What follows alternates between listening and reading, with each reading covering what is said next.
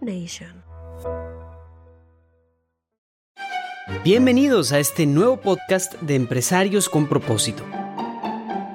Aquí conoceremos historias fascinantes sobre líderes que han pasado por fuertes experiencias de cambios personales, profesionales y espirituales.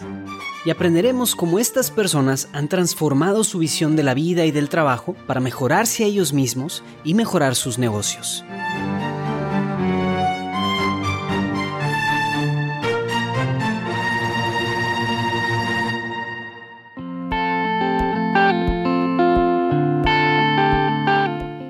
Nuevamente a un episodio más de Empresarios con propósito, el podcast en el que empresario His Way at Work, Julio Bayona y un servidor Armando del Bosque tenemos la oportunidad de platicar con otros empresarios His Way at Work de varias partes de, de las Américas para conocer su corazón y conocer su capacidad empresarial.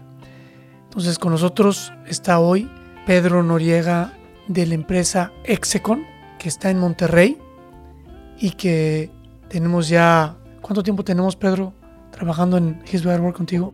Poco más de año y medio. Bienvenido, Pedro, bienvenido a Empresarios con Propósito. Y adelante, Julio, siempre tienes tú las preguntas iniciales. Pero bienvenido, la verdad que nos da mucha alegría tenerte hoy. Pues yo creo que lo primero es cuéntanos un poquito quién es Pedro, quién es Pedro Noriega y seguido cuéntanos un poco acerca de, de Execon y, y, la industria. Muy bien, pues muchas gracias por la invitación Julio y Armando. Yo soy Pedro Noriega Rivera, felizmente casado desde hace 21 años con mi esposa Susana Chapa Leal. Tenemos tres hijos, varones los tres, también un orgulloso apóstol de la cruz, de la Beata Concepción Cabrera de Armida y ha sido un punto de inflexión en mi vida para acercarme más a Dios inicialmente y, al rato platicaremos un poco el otro punto de inflexión en, en, la parte espiritual que es His Way at Work, definitivamente. ¿Quién es Execon? Execon es una compañía que próximamente en marzo estamos a tres meses de cumplir 20 años, muy orgullosos de poder dar empleo a, a gente. En total son 54 ciudades en las que tenemos empleados de Execon en todos los estados de la República Mexicana. ¿De qué es el negocio? Es un negocio donde su principal fuente de ingresos son servicios administrados de redes y de telecomunicaciones. Pero en estos 20 años ha sido muy interesante cómo el negocio ha ido evolucionando. Ya 20 años, eh, estarnos adaptando al mercado, a las necesidades, saber escuchar, Creo que, que, eso es algo bien importante, escuchar la necesidad de los clientes para podernos transformar. Y ese proceso de escucha creo que también tiene mucho que ver con, con la espiritualidad, con esa cercanía con, con Dios, de, de aprender a, a, escuchar, que, que, no, no siempre es sencillo. Igualmente pasa en los negocios, eh, no es sencillo escuchar y atender esos, esos llamados que nos hacen los clientes para estas oportunidades y a veces hago esta analogía igual con la espiritualidad, escuchamos, entendemos y aunque entendemos nos cuesta trabajo ir a ese rumbo que nos está marcando tanto la oportunidad de negocio como Dios nuestro Señor de pues el, camino es para allá, pero a veces nos cuesta trabajo empezar a andar ese camino porque normalmente es distinto al que estamos andando, ¿no?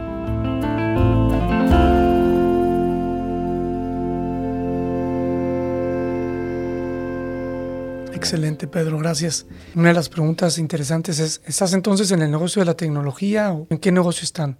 La tecnología es parte de las telecomunicaciones y las redes. Pues contestando la pregunta, sí, la tecnología tiene mucho que ver, pero hace algún tiempo entendimos que, que nuestro negocio no era la tecnología, no eran las telecomunicaciones, no eran las redes, eran simplemente habilitadores para hacer negocio.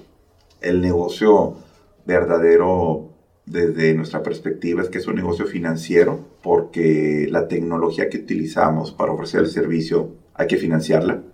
Entonces sin recursos financieros no la podemos financiar. No vendemos la tecnología, la utilizamos para ofrecer un servicio y estos servicios normalmente están en contratos a 3, 4, 5 años. Entonces hay que financiar esa tecnología y por eso digo que el negocio es financiero. Pero por otro lado, el, el negocio de recursos humanos porque la gente es la que hace el negocio. Es decir, esa tecnología hay que irla a instalar configurar, implementar y después soportar. Y todo esto lo hace gente, mucha gente que tenemos de manera centralizada para monitorear estas redes, pero de manera remota para atender todas las situaciones que pueda haber en sitio. El negocio es financiero y de recursos humanos utilizando la tecnología como un habilitador del negocio. Qué interesante que nos cuentes esto. Dentro de nuestro auditorio tenemos muchos empresarios jóvenes o jóvenes que quieren ser empresarios y que más que nada hoy día pues la tecnología se siente como un negocio sexy, ¿no? En el que todos queremos entrar. Y por lo que nos dices, la tecnología no es el negocio, es un, un enabler del negocio, un facilitador. El negocio realmente es comunicar, acercar, conectar gente. ¿Cuál es el propósito de la empresa? El propósito de la empresa fue, yo creo, lo, lo primero que, que, me cimbró a mí lo personal cuando entramos en este proceso de His Way at Work para descubrir el propósito. Y el propósito es trascender en la vida de las personas. Cuando empezamos a hacer este, este análisis de cuál era el propósito que, que, Dios tenía para nuestra empresa, pues fue recorrer los años y, y, darnos cuenta que empezamos dos personas a operar el negocio hace 20 años hoy somos 165, y en ese andar, pues primeramente hemos trascendido nosotros, los que iniciamos el negocio como personas, pero nos dimos cuenta que ha trascendido las personas que han crecido junto con nosotros internamente, pero igual de importante, volteamos hoy a ver a nuestros clientes y han trascendido las personas con las que empezamos a hacer negocios hace 20 años, también trascendemos en los que usan estos servicios, que son los usuarios o los clientes finales de nuestros clientes. se vuelve bien interesante cuando lo vemos desde esa perspectiva que estamos trascendiendo en el consumidor final, que no necesariamente es nuestro cliente, es el cliente de nuestro cliente. Tú hablabas ahorita de que ustedes entendieron que el negocio iba más allá de la tecnología y que el negocio era el equipo, eran las personas. Creo que es un, un aha moment para muchos empresarios y qué bueno que tú tengas esa claridad. Y dentro de ese entender que el centro son las personas en gran parte de tu negocio y de verdad que te agradezco esta oportunidad porque me encanta el, tema que vamos a tratar hoy, que es acerca de, de, Great Place to Work, que es una de esas, eh, una de tantas herramientas que hay para poder enfocarse en, en los colaboradores, pero es una herramienta muy común, muy popular, que escuchamos mucho. Cosas buenas, cosas malas, algunas veces inclusive hay la duda de si realmente la certificación Great Place to Work es, es algo real, es algo que se traduce en, en una cultura real o simplemente es algo con lo cual yo puedo comprar mercado algo que yo puedo comprar para poder hacer negocio con otras compañías. Y es un poco inclusive la duda que te digo, honestamente la he tenido yo por, por algún tiempo. Y por eso también me alegra mucho poder tener esta conversación para poder que tú nos, nos hagas, eh, nos cuentes un poquito mejor qué es Great Place to Work, cómo ha sido este proceso y realmente cuál es. ¿Es, es algo real? ¿Es algo que, que, que, impacta cultura o es algo más que, que simplemente sirve para hacer negocios y para poder abrir puertas comercialmente?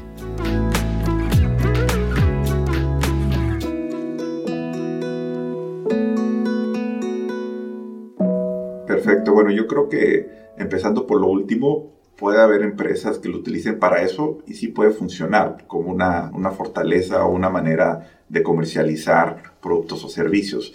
Sin embargo, en nuestro caso, cuando tuvimos claro que el negocio era la gente, pues nos hicimos la pregunta, ¿cómo podemos atender mejor a nuestra gente? Y bueno, lo que vimos en, en Great Places to Work fue una metodología como hay muchas, y mi invitación sería a investigar cuál es la, la metodología que puede hacer mejor fit para cada empresa. En nuestro caso, era un reto cómo escuchar a personas que están en 54 ciudades distintas. No es una empresa en donde estamos todas en un solo edificio, en una sola ciudad, en donde pudiéramos hacer rondas, sesiones para, para escuchar. Entonces, lo, lo, que nos dio Great Places to Work fue esta metodología para hacer este proceso de escucha a nivel nacional con nuestra gente, con la metodología que ellos tienen y funciona muy bien. Y por otro, teníamos que también encontrar este proceso de escucha, que, perdón, nuestro empleado lo viera leal, sincero y en un punto anónimo. Y nos ha funcionado muy bien porque al, al ser anónima, pues les damos esa, esa confianza de que es alguien externo en la que lo que se diga ahí no va a tener la fuente del nombre y apellido, quién, quién, quién fue el que hizo tal o cual comentario. Simplemente se utiliza esa información, se hace un análisis y esa información muy rica en este proceso de escucha. La verdad es que funciona en el sentido que tú puedes utilizar esa información, escuches y regreses con los empleados a atender todo, todo lo que nos dijeron por ahí. Ya llevamos este, cuatro o cinco años en, en la que los empleados se sienten a gusto porque nos hablan, escuchamos y atendemos lo que nos están pidiendo. La certificación, el diploma, yo lo veo como una consecuencia, pero realmente para nosotros ha sido una muy buena metodología para escuchar a nuestros empleados. Si contara, no sé cuántas veces, pero hay una de las palabras que más te he escuchado decir, precisamente, que se escucha. Y ahorita quizás podemos ahondar un poco más en eso y me encanta. Pero la pregunta que yo quiero hacer, entrando un poco en un tema que nos apasiona, es cómo fue tu proceso de escucha, pero hacia Dios. ¿Cómo fue ese llamado? ¿Cómo fue el escuchar el llamado de Dios y cambiar de ser un empresario cualquiera a hacer lo que estás haciendo hoy en día?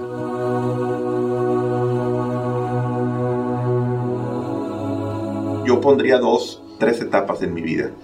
Eh, precisamente venimos de, de un retiro de matrimonios el fin de semana, mi esposo y yo, en donde el tema fue la, la vida de San Pablo, su transformación.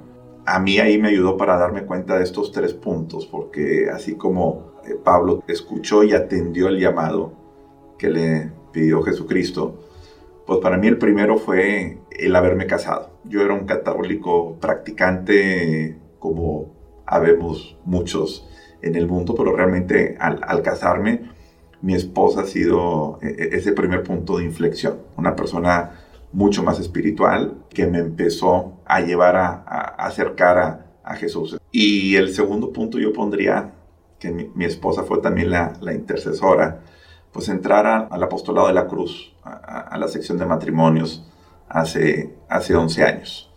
Y, y, en, ese, en ese andar como matrimonio, sale un, o me propone hacer una peregrinación a Tierra Santa como matrimonio y precisamente ya ha sido una de las mejores experiencias de, mi vida esa. Y el tercer punto de inflexión, más que el viaje, fue al terminando el viaje, cuando yo creía que ya se había terminado el viaje y ya se había acabado la experiencia y se había terminado la, la peregrinación.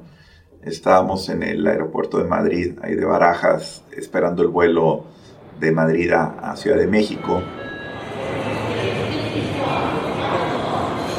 Pues teníamos que comer algo y me tocó sentarme con uno de los sacerdotes que fueron nuestros guías espirituales ahí en, el, en la peregrinación. Eh, aprovecho para saludar aquí al padre Aurelio Dávila, que fue con el que me senté ahí, y platicando con el padre Aurelio, ¿qué haces? ¿A qué te dedicas? Un poco lo que hemos estado platicando aquí. Ah, qué padre que eres empresario, pues acaba de ser la convención, era 2019 en ese entonces, acaba de ser la convención, acabo de participar. ¿Te interesaría conocer un poco más? Y yo ya había escuchado por ahí His Way at Work en un par de ocasiones por otro empresario que ya estaba ahí. Pues yo creo que este fue el primer sí, cuando dije el padre, ¿te interesa? Pues sí, sí me interesa y, y de ahí se dio todo un torbellino porque ahí mismo agarró el teléfono, le, le marcó a, Juan Pablo Aldape, que era esta persona en común. Contestó Juan Pablo el teléfono a las cuatro y media de la mañana, algo así, tiempo de Monterrey. Dice, oye, aquí tengo a alguien que te conoce, le dice el padre. Y de ahí empezó todo esta, este camino ahora en His Way at Work, que estoy convencido que es el tercer periodo de mi vida de inflexión. El primero fue lo personal, el segundo lo veo más como matrimonio y lo que aportó a mi familia. Y este tercero es ya a otro nivel, a la empresa, a, nuestros empleados, a mis compañeros de, de trabajo eh, en este nuevo apostolado que es eh, llevar a, poder poner a Dios a la mano de, mucha gente que no ha tenido la oportunidad de, de escuchar y, y, ha sido una experiencia bien padre y lo empezamos y no nos detuvimos y ya estamos hoy aquí. Es un poquito esos puntos en mi vida, en lo personal, en lo familiar y ahora en lo empresarial, como pues he escuchado ese llamado de, de Dios y, muy agradecido por haberme ayudado a dar el sí. Aparte de escuchar, dar el sí para, para estar en, esto, en este proceso.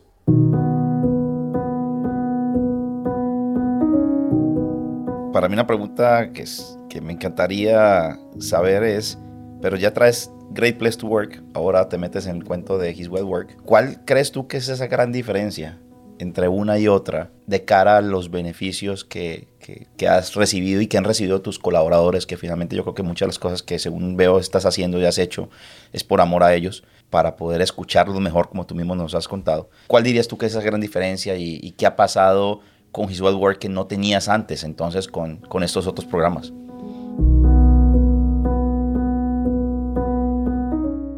Mira, es que yo los veo totalmente complementarios. Para mí, Great Places to Work es la metodología que nos funciona para un proceso de escucha de nuestros empleados. Pero una vez que escuchas hay que actuar.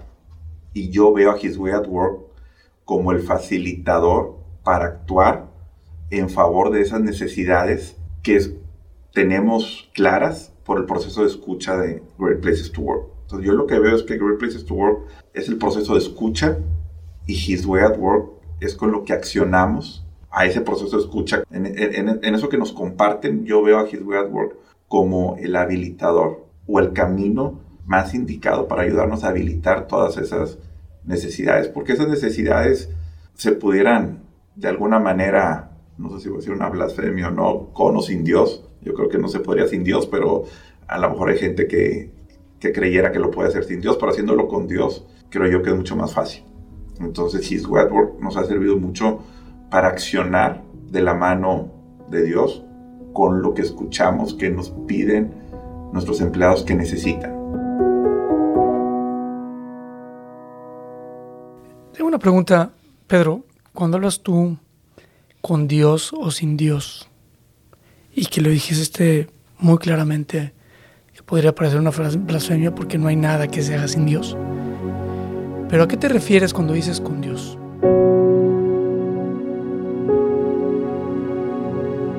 Pues yo lo resumiría atender a esas necesidades que nos plantearon nuestros empleados con amor. Ah, y para mí eso es, lo resumiría con eso. ¿Cómo es hacerlo con Dios?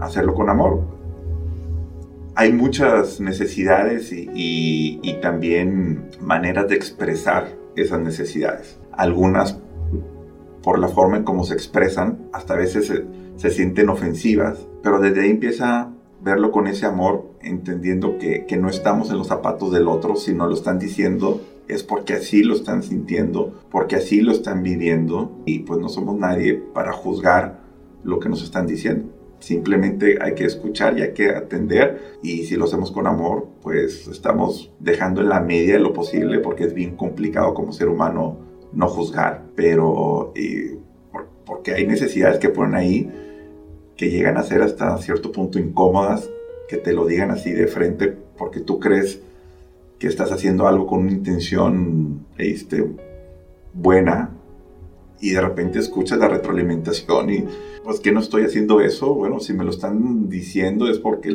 algo no está saliendo bien o hay esa necesidad real, cuando a lo mejor yo creía que ya la estábamos atendiendo. Entonces lo primero es no juzgar, si nos lo están diciendo es porque es real, pues hay que regresar con, con, amor, sin juzgar las palabras que utilizaron o el contexto con lo que pusieron. Bueno, si ahí está esa retro, ya escuchamos, hay que regresar eh, con amor. Pues a mí me da miedo lo que nos dices porque si yo soy un empresario y que he sido empresario y tengo una cajita de Pandora y abrir la cajita de Pandora, quizá no poder cumplir con las expectativas de los colaboradores que fueron invitados a decir lo que piensan, pues te puede generar un problema, ¿no? ¿Cómo manejas las expectativas de tus colaboradores una vez que les has preguntado si son felices en la empresa, si se sienten cuidados, si se sienten queridos.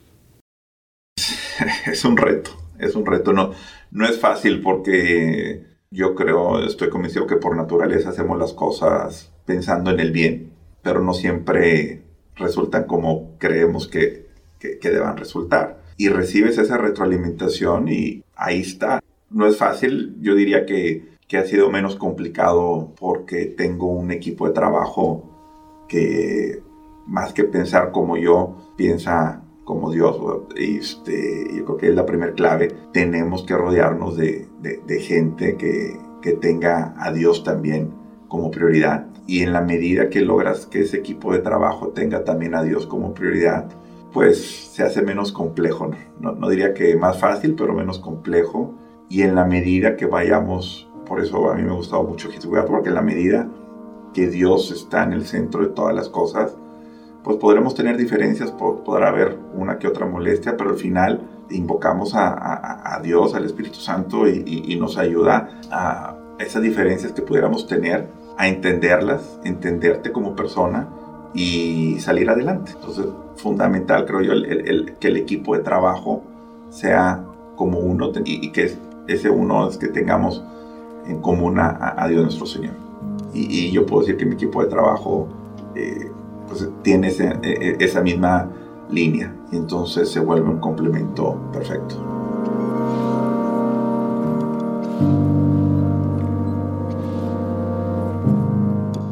Yo creo que ha sido súper, súper interesante haberte conocido, a haber entendido mejor las diferentes herramientas que hay para enfocarse en, los colaboradores y cómo a través de los colaboradores eh, y entendiendo cuál es el, cuáles son esas eh, piezas importantes del negocio realmente, cuando uno a veces cree que su negocio es vender, no sé, zapatos, pero ese no es el negocio, sino que el negocio termina siendo algo distinto.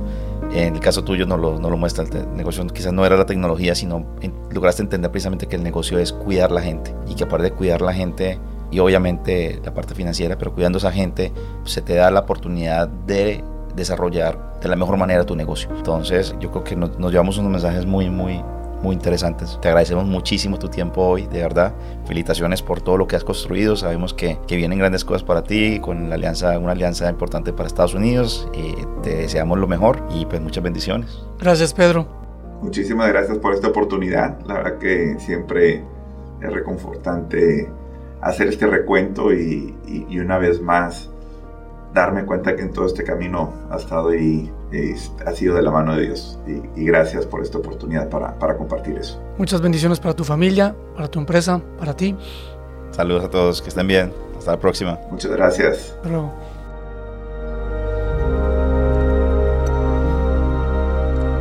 Si les gustó esta historia, no olviden darle me gusta y compartirla con amigos y familia. Empresarios con propósito es un podcast producido por Julio Bayona y Armando del Bosque.